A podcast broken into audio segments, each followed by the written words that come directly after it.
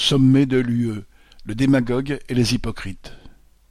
Le sommet tenu à Bruxelles les 24 et 25 juin a été l'occasion pour une grande partie des dirigeants de l'Union européenne de mettre en scène leur indignation contre une loi récemment votée en Hongrie qui assimile homosexualité et pédophilie. Macron, Merkel et onze autres chefs d'État ont affiché à bon compte une posture de défenseur des droits de l'homme et de la tolérance présentée comme des valeurs européennes. Le Parlement hongrois a en effet adopté le 15 juin une loi stigmatisant l'homosexualité, assimilée à une déviance et une menace pour les enfants. En plus d'être inspiré par une démagogie réactionnaire, ce texte durcit le contrôle de l'État sur l'édition, les publicités, les séries et les films diffusés à l'adresse des mineurs.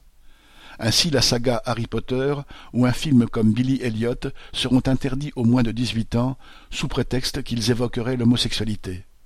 Cette mesure s'ajoute aux nombreuses remises en cause de la liberté d'expression auxquelles s'est livré le régime d'Orban. Au sommet européen, pour répondre aux critiques de ses homologues européens, le dirigeant hongrois a mis en avant de prétendues préoccupations éducatives, déclarant La loi ne porte pas sur les homosexuels, elle concerne la façon dont les parents veulent faire l'éducation sexuelle de leurs enfants. Mais quand Macron enfourche le cheval de défenseur des droits des minorités sexuelles face à Orban, cela relève de la tartufferie. La France est un allié privilégié de l'Arabie saoudite, où l'homosexualité est punie de peine de prison et du fouet. Surtout, dans ce même sommet où la loi homophobe d'Orban soulevait l'indignation, les dirigeants européens ont renouvelé le sans état d'âme la manne financière à destination de la Turquie d'Erdogan pour financer des camps où sont retenus les migrants qui tentent de gagner l'Europe.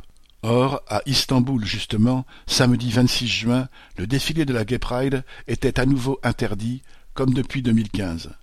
Les rassemblements ont été violemment dispersés par la police, les associations LGBT en Turquie dénonçant une campagne de haine menée par le gouvernement turc.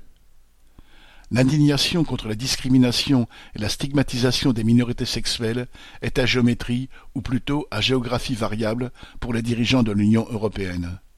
Quant aux droits des migrants, ils sont tout à fait inexistants. Boris Savin